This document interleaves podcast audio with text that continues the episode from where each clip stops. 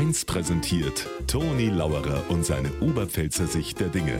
Immer werktags kurz vor 1 im Regionalprogramm für Niederbayern und die Oberpfalz auf Bayern 1. Boah, das ein Hitz gestern, hä?